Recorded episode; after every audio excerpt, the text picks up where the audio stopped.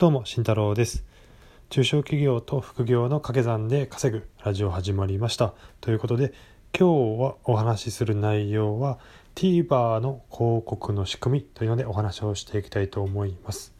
というのもですね、えー、最近私、えー、本業は、え、広告業をしておりまして TVer を扱うことが増えてきております、え皆さんも TVer を見ることはすごく増えたんじゃないかなと思います。そこで TVer の広告がどのようにして出されているのかというのをちょっと皆さんにお話しできればなと思います。まあ、そもそも TVer というものはどういったものなのか一応ご存知だとは思いますが説明をしていきます。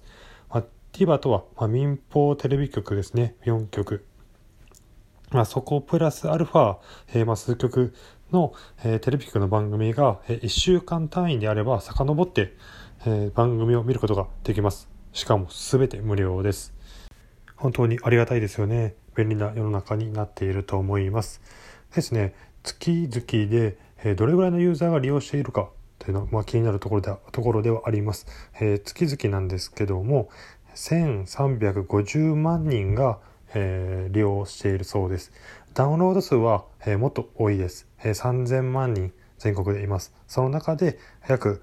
40%の人が、えー、月々、えー、利用しているという計算になります。まあ、非常に多い数かなと思います。でその皆さんが見ている、えー、TVer、そのテレビ番組の間でおそらく、えー、CM が流れてくると思います。スキップができないやつですね。YouTube とは違ってスキップができません。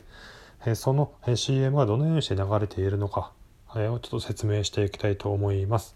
えー、そもそもですね、えー、CM というのは、えー、普段のテレビ CM は、えテレビ局に、え、掛け合って、え、CM の、え、映像を流これを流してくださいというのでお渡しをして流していきます。ただですね、え、TVer の方はちょっと若干違います。まあ、TVer としても、え、もちろんテレビ局に、はい、これをお願いしますというので、え、渡して流してもらう場合もあります。え、それだけではなくて TVer の場合は、え、株式会社 TVer という会社があります。このアプリを運営している会社ですね。そこにこれを流してくださいというふうに言えば、えー、流せるんですね。なのでもうテレビ局を通さなくても、えー、流すことが可能になったんですね。なので、えー、そういった違いがあるかなと思います。で、この TVer なんですけども、えー、様々なテレビ局が、えー、見れるというところで、じゃあその社員っていうのはどうなってるんだろうと気になるところあるかと思います。ここはですね、今現在は、えー、各テレビ局であったりとか、大手の広告代理店の、えー、方々が、えー、出向という形でテ TVer の中に入っているというふうに聞きます。えテレビ局、